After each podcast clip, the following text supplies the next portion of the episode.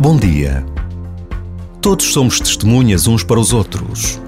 Seja em família, num grupo de amigos ou de colegas de trabalho, o que dizemos e fazemos tem consequências na vida uns dos outros.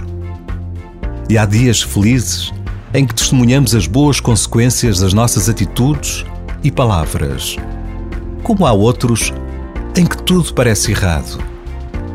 O surpreendente é descobrir que Deus espera sempre o melhor de cada um de nós. Por vezes, basta a pausa de um minuto para querermos esse melhor.